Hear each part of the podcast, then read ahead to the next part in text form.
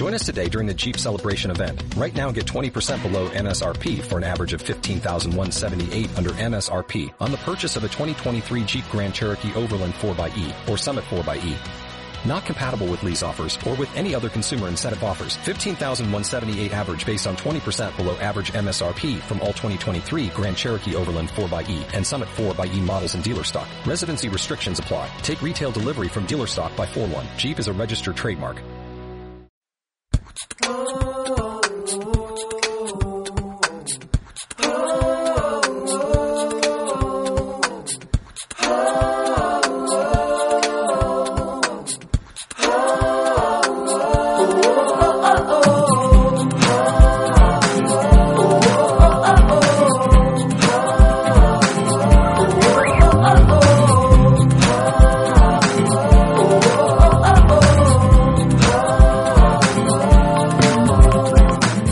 buenas a todos, bienvenidos a Madrid de Gatos, un podcast sobre la ciudad de Madrid para todos los madrileños, sea donde sean. Voy a presentar al maravilloso equipo que compone este programa. Embalsamando anécdotas chungas tenemos a Bárbara Ramón. Muy buenas, pero no siempre traigo anécdotas chungas, traigo el Madrid del misterio. Misterio de la gente que muere, vamos. No, también traje la semana pasada el Parque de las Siete Tetas. Bueno, seguro que moriría alguien. Y peleándose con nombres hiper mega complicados y con nomenclatura con jeroglíficas, nuestro querido Fernando Gil. Dentro de poco me, me conbailean alguna cosa, porque digo nombres muy, pa- muy raros. Sí, lo que te queda. Lo que- Pues hacer un concurso de trabalenguas. No, no me veo capacitado todavía. Estoy haciendo aquí las prácticas. Ah, vale, vale. Y yo que nunca me presento, Frank Castle, vestido de egipcio, como Absunamun de arriba abajo. Qué bonito. Nombre. Así que Fer, cuando quieras cuéntanos...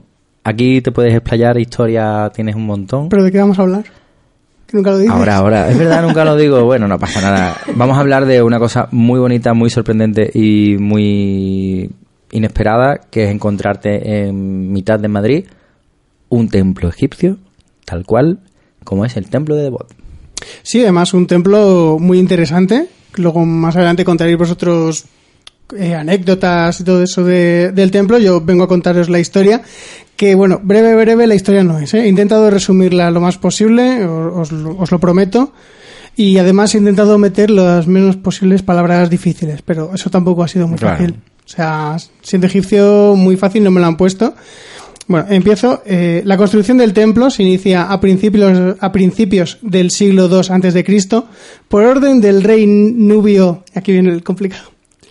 Adijalamani de Meroe, quien mandó construir sobre los restos de un santuario al dios Amón que estaba, que estaba por ahí perdido, una capilla dedicada a este dios y a la diosa Isis. Esta capilla, decorada con relieves, eh, es uno de los pocos lugares donde se documenta a este monarca. Es decir, mm, el rey Adijalamani, como que muy famoso no ha llegado a ser, simplemente, No. pues, hay, hay pocos sitios donde, donde salgan imágenes suyas o se documente que, que este hombre existió. Y bueno, eh, antiguamente esta capilla presentaba un aspecto muy distinto, a- muy distinto al actual, ya que sus paredes y techo estaban decorados con brillantes colores. Quien haya visitado el templo de Devot, pues recordará que las paredes y el techo son de color piedra y ya está. Al Mm. parecer en la época cuando se construyó originalmente estaba todo bien pintadito, la gente estaba con color carne y todo eso. Lo, lo típico. Más vivo, ¿no? Sí, era, parecía más gente, parecía más gente más que dibujito. Eh, años después de la muerte de Adijalamani, eh, los reyes Ptolomeo VI y su sucesor Ptolomeo VIII, no me Eh. preguntéis qué pasó con el séptimo, no lo tengo, ese dato no lo manejo. ¿Qué ha pasado? Bárbara, No lo sé, no lo habrán matado. siempre pensando lo mismo. Bueno, de- tras recuperar el control de la Baja Nubia, estos dos reyes, Ptolomeo VI y Ptolomeo VIII, amplían el primitivo santuario, eh, añadiéndole nuevas capillas y una terraza y un pilono. ¿Qué es un pilono? Y os preguntaréis, ¿qué es un pilono? Totalmente. ¿Vale? Un pilono es un portal característico de los egipcios con forma de pirámide truncada y que flanqueaban las entradas principales de los templos. Si tenéis en la cabeza lo que es el templo de Devot, la especie, la especie de pórtico que tiene delante del templo, eso, eso es un pilono. Vamos, y lo que habéis visto en un montón de películas. ¿Habéis visto películas de egipcios? Ahí está. La momia, ahí estaban. Estaban seguros. Seguro que sale en la momia alguno. Asteri, yo he visto Asteri. En Asterix seguro que también sale cuando va a visitar a Cleopatra. Bueno, más tarde, con la conquista de los territorios por parte de Roma, el templo sufrió una decoración de su vestíbulo y fachada principal, los cuales fueron decorados con escenas donde aparecía el emperador Augusto, que es el que los había conquistado, esos terrenos, por lo que le hicieron allí un pequeño homenaje. También en esta época los romanos construyeron un nuevo pilono, una vía procesio- procesional perdón, y un embarcadero. En el año 635 después de Cristo, eh, el emperador Justiniano decretó el cierre de todos los templos paganos que en el Imperio bizantino, que los terrenos de, de Egipto estaban ya eran del Imperio bizantino, por lo que tendrían que cerrar estos templos, dejando el templo de Devot abandonado hasta más de mil años después, que fue descubierto por aventureros europeos. Es decir, estuvo mil años allí perdido en mitad de, de la nada, sin que nadie se sepa que hiciera uso de- del templo, lo cual me parece mm, muy interesante, porque a saber lo que pasó en esos mil años allí. Y, y sobre todo la cara de los aventureros europeos de estar con sus cosas, ¿no? Con sus aventuras y te encuentras eso. Un templo, ahí, perdido de la mano de Dios. en, en mitad de, de la nada, en mitad del, del desierto. Bueno, en el año 1960, el profesor y arqueólogo español Martín Almagro Bast lideró un grupo de salvamento para los monumentos de Nubia, que es donde está situado el templo de Devot, que se llamó Comité Español. Sin embargo, las obras de excavación de, de este yacimiento, donde estaba el templo de Devot, no fueron llevadas a cabo por este comité, por el Comité Español, sino que fueron hechas por el Servicio de Antigüedades de Egipto, que supongo que son la gente importante Bueno, Sí. los que mandan. los que mandan. En 1961, una vez hechos ya los planos y desmontado el templo, que fueron ahí en plan, como lo que haces en Ikea, pero al contrario, ¿vale? Fuis- ibas quitando las piezas y ibas escribiendo un- una tablilla, Qué pereza, ¿no? otra tablilla. Un poquito pereza sí que, sí que tiene que ser, sí. Eh, el mismo, o sea, el templo, viajó hacia la isla elefantina, donde se quedó desmontado, o sea, no lo montaron, hasta 1970. O sea, estuvo nueve años en un almacén, en plan, lo que vemos en Indiana Jones, allí en, en el almacén con el arca de la alianza, allá al lado, pues estaba el templo de Devot. De- y en el año 1970 prosigue su viaje hasta llegar a Valencia, donde fue metido en, en distintos camiones y llevado a Madrid. Y aquí es donde ya mm, la, la historia se complica un poco, porque los, los egipcios son un poquito cachondos, podemos decir, y hicieron un plano, sí, pero un plano que, que al parecer era un plano muy esquemático, muy de aquí, esto es una sala, es cuadrada y ya está. O sea, tienes que hacer una sala cuadrada. Y en este momento la, la tarea de, reconstrucción del templo Me imagino el plano. Un simbolito, llave Allen, una. Pues eso fue. La tarea de reconstrucción, como estaba diciendo, de- del templo eh, fue llevada a cabo por Martín, pero le fue muy difícil, ya que el plano y el croquis que le dieron del monumento era un poquito a mano alzada de esto tiene que ser cuadrado, pero me ha salido rectángulo, perdóname. O sea, de de ese estilo. Y bueno, mm, además de, de que el plano y el croquis pues eran así hechos por un niño de cuatro años, eh, más, de, más de 100 bloques no llevaban numeración y otros llevaban marcas que ni siquiera correspondían a las que ponían en el plano. O sea que, que le llegó, supongo que le llegaría como más piezas de las que había. Joder. O sea, eso tiene que ser muy duro ¿eh? de construir. Y aquí es cuando llegamos ya al- a la valentía de este hombre, porque finalmente la reconstrucción del templo fue una anastilosis que, como me imagino, no sabréis lo que es, yo he tenido No. que investigarlo también, que es la técnica de reconstrucción de un monumento en ruinas gracias al estudio metódico del ajuste de los diferentes elementos que componen su arquitectura. O sea, como hacer un puzzle. En cristiano, hacer un puzzle, sí. En plan de, esto no me, esto no me viene, este, dale con el martillo. No, no Lo que pasa es que en vez de, en vez de piecitas son pedrolos Eh, Y era un puzzle en 3D, que tiene que ser más complicado 3D hacerlo. y con pedrolos gordos. Y con Pedro los Gordos. O sea que mm, yo, mi más sincera enhorabuena a este hombre, a Martín, porque le salió muy bien el templo, ¿eh? Le salió, le salió muy bien. Finalmente, el 18 de julio de 1972, el templo fue inaugurado y abierto al público, tal como lo conocemos ahora. Bueno, yo hasta aquí tengo lo que es la historia del templo. He resumido más de 2.000 años así en, un momento. He intentado trabarme lo menos posible con los nombres. Mm, Y creo que Bárbara tiene algo que contarnos porque, a ver, el templo de Devot parece que no, pero alguna historieta tiene por ahí, ¿eh? Tiene una, o me ha costado mucho encontrar una leyenda que se centrara en la ciudad de Madrid y no en Egipto. En Egipto, perdón, porque en Egipto sí que tiene muchísimas leyendas, lo que es el templo de Devot, pero a mí me, me- me gustaba, digamos, encontrar algo que hubiese pasado aquí en Madrid. Y aparte de que el templo de Devot se le ve bastante bonito, aunque también un poco siniestro, sí que es cierto que, por ejemplo, tiene uno de los mejores atardeceres, una de las mejores vistas es ver atardecer desde el templo de Devot.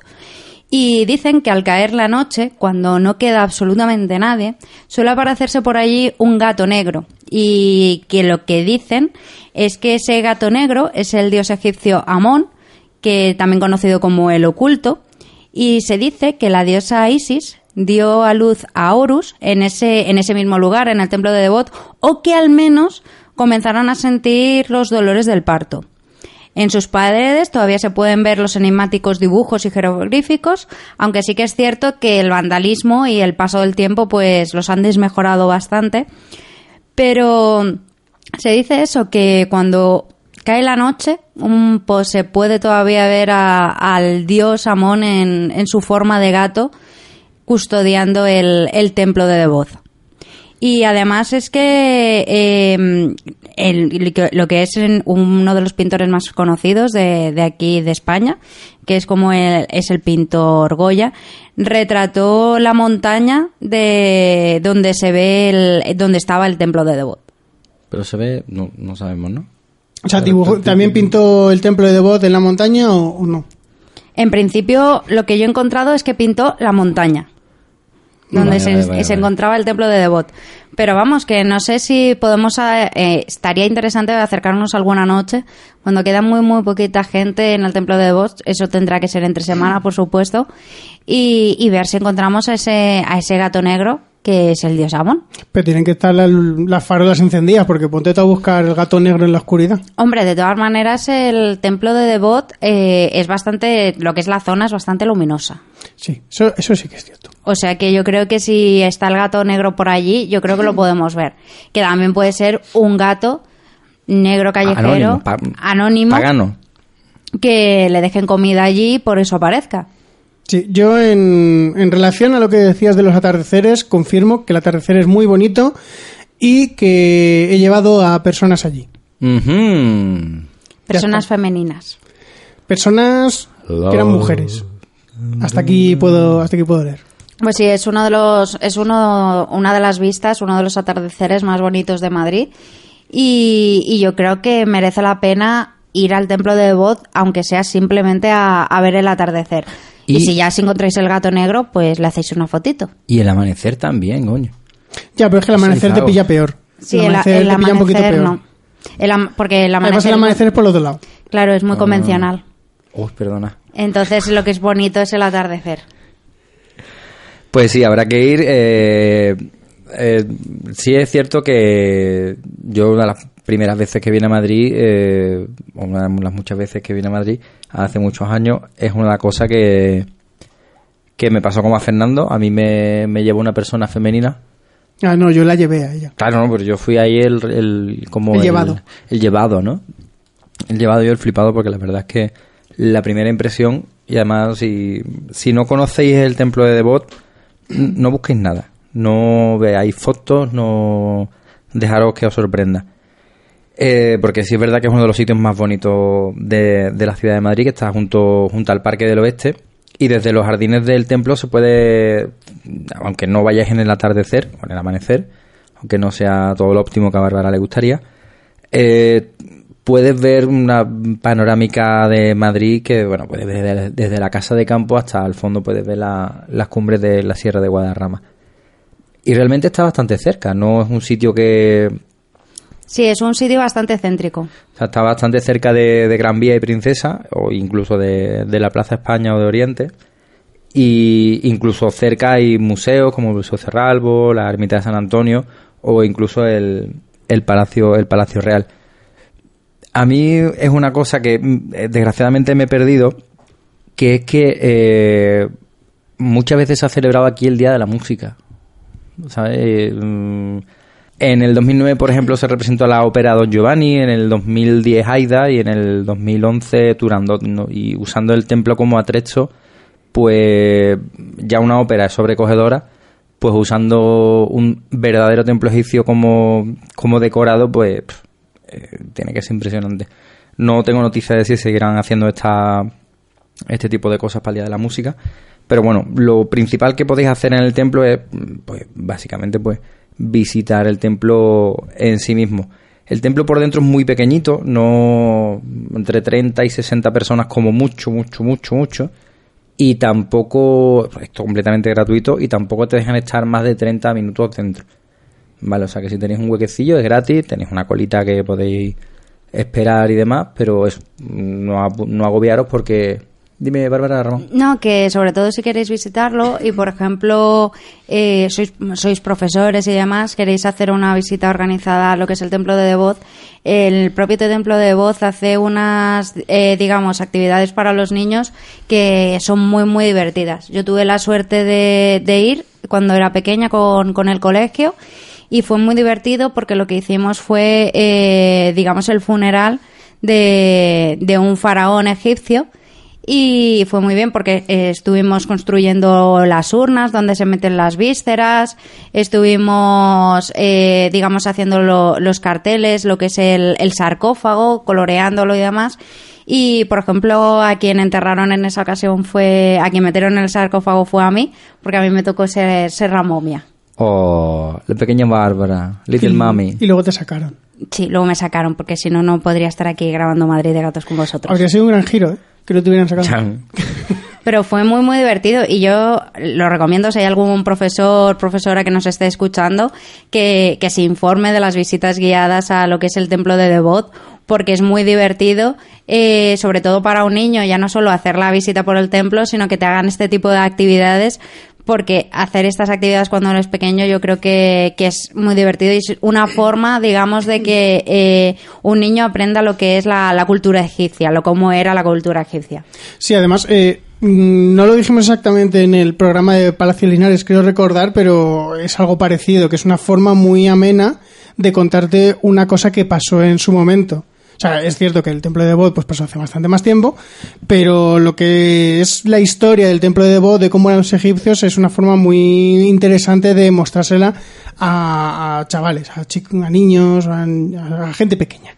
Lo que sí, lo que sí es importante que, que ese tipo de visitas de, grupos, tanto infantiles como grupo grupo, eh, hay que ponerse en contacto directamente con, a través de la web, con el, los que manejan el templo, porque por motivos de conservación y demás, y mantener unas constantes ambientales estables, la integridad del, del, del monumento y demás, las visitas al, al, monumento pueden estar restringidas e incluso hay veces que el aforo máximo son 60 personas y por, restauración o por por hay a veces restricciones temporales que pues, igual te dicen un grupo de 40 personas, el aforo del, del, de ese momento que pedís la visita es de 30 y os pueden echar la visita para atrás, así que es mejor siempre consultarlo eh, ponerse, ponerse en contacto con, con, los que gestionan el templo para confirmar que se puede hacer. O sea, tú puedes ir tranquilamente, uno, dos, tres, los que sean, pero ya visitas más grandes de grupos y escolares y demás, pues, pues siempre mejor. Porque hay veces, hay veces que incluso ha habido épocas en que la, las visitas de grupos han estado suspendidas, que no se ha podido hacer. Claro, y sobre todo para eso, para si vais con un grupo de niños, pues que os puedan organizar este tipo de actividades que, que son muy, muy divertidas. Sí, pues sí. ¿Quieres que vayamos un día? ¿Tienes tu añoranza de ser una momia? Pues sí, me queda la añoranza. Pues nada, Bárbara Ramón y su otra vida como egipcia. Como momia. Ha sido pirata vallecana. Momia. Momia. Y de Pacífico. Y, y ha sido portera, ha sido ama de llaves en, en el Palacio de Linares y ha sido portera, portera de, de la calle Antonio Grillo, número 3. Todas esas son las vidas de Bárbara Ramón. Por eso hacemos Madrid de gatos. Por eso mismo. Así que os recomiendo que lo, que lo veáis. En metro es súper fácil. Desde Plaza España o Ventura Rodríguez podéis acceder, la línea 3 o la línea 10. Y bueno, en autobús también, pero tampoco quiero de aquí. Bueno, en metro es más fácil, señores. Y por favor, y si tenéis que algún día marcaros un, un rollo, como así un momento romántico, ¿os acordáis de lo que dije de lo, El el programa del retiro? No, fue el, ah, yo pensé En que el programa del retiro metro. no dije lo de los picnics. Sí. Pues también te pueden llevar un picnic al templo de Devot. ¿Sí? Yo más fácil, chavales, no os lo puedo poner. No, no, o sea, Yo falta abogo, el libro. abogo por el amor. libro. Yo, to- si os fijáis, todos mis planes son para el amor. Frank Castle es el casamentero oficial. Para el amor. En el otro programa del metro dije que leer en el metro hace Kelly Gay. El amor. Templo de Devot. Al atardecer. Además, hay un, Nunca- ban- además hay un banquito muy bueno. que Ay, Fernando directo. sabe de lo que habla. Hombre, por supuesto. hay un banco que está totalmente localizado. No voy a decir exactamente Si cuál. veis pero el espera. banco, un montón de rayajos, corazones pintados, F y R, F y L, todo lo que veáis F en el banco es Fernando Gil. Lo de la L, sí, la R, ¿no? ¿Eh? Date tiempo, Fer. Bueno, Puede que haya una R en tu vida. Claro. pero digo que van a ir nada más terminar esto y no van a encontrar la R y se van a llevar un chasco por tu culpa, es lo que digo.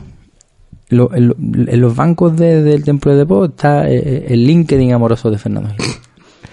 Pues bueno, os aconsejo ya en serio que vayáis a visitarlo porque si lo habéis visto nunca cansa y si no lo habéis visto os va a dejar con la boca abierta. Así que y Mucha- ahora Muchas ganas de repetir. y ahora como no puede ser menos tradición casi egipcia, vamos a ver a escuchar otros métodos de contacto.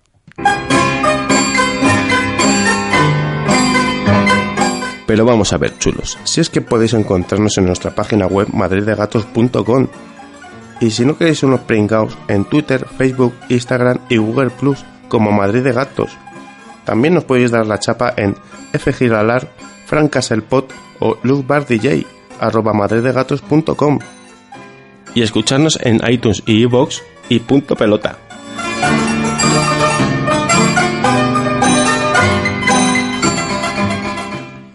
Pues bueno, ya terminamos este programa que esperamos que os haya gustado, esperamos que os fuerce a visitar este magnífico templo y a que nos dejéis algún comentario, porque esto no lo hacemos por dinero, no lo hacemos por la fama, lo hacemos por vuestro cariño, vuestro amor.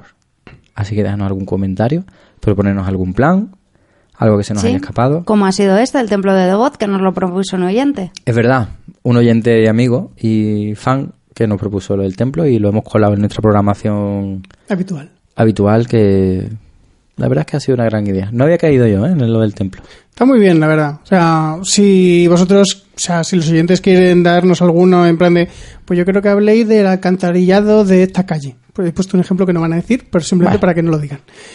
Eh, y nosotros no lo tenemos en nuestra lista, pues lo hacemos. Y si lo tenemos en la lista, uy, eh, qué casualidad que justo toca el siguiente. Y ya está. Claro, que no os vaya a dar cuenta. No os vais a dar cuenta. Vosotros no lo sabréis. Claro, además es eso, que incluso ya no solo de, de barrios y demás, sino que re- si por ejemplo queréis que hagamos algo de algún aspecto típico de los madrileños, tópicos, comidas, bebidas o lo que sea, que o de la sociedad de alguna época en concreto, que estamos dispuestos. Estamos aquí abiertos a todo. Si, si es en Madrid, nos vale. Sí. Todo pero Madrid sea. capital. Madrid capital. Si ya la cuarta temporada planeamos extendernos Sí. O la quinta. A la periferia. a la periferia. Ya pues, Aluche, Leganés, Lo que surja. Móstoles, lo que vaya surgiendo porque quieras que no Madrid muy grande. Así que nada, os esperamos en el próximo programa. Bárbara Ramón Díaz Dios, Adiós. Fernando Gil, la manita. Anactilosis. Y yo, desde mi carro dorado, os dijo con el final y las tomas falsas. Adiós. Chao. Chao.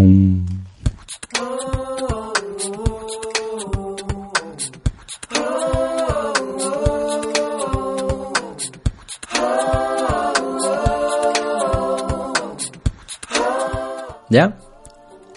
Muy buenas a todos, bienvenidos a Madrid de Gatos, un podcast sobre la ciudad de Madrid. Te ha dolido, ¿eh? Decirlo. ha picado. Con lo que iba copón.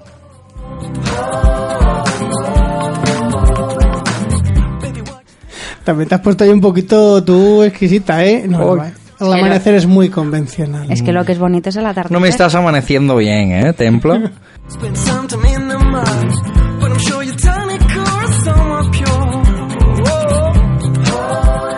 Se han representado en el 2010. ce- bla, bla, bla, bla. Joder, vaya, hoy me toca a mí, ¿eh? Bien, este te toca a ti. En este me toca a mí.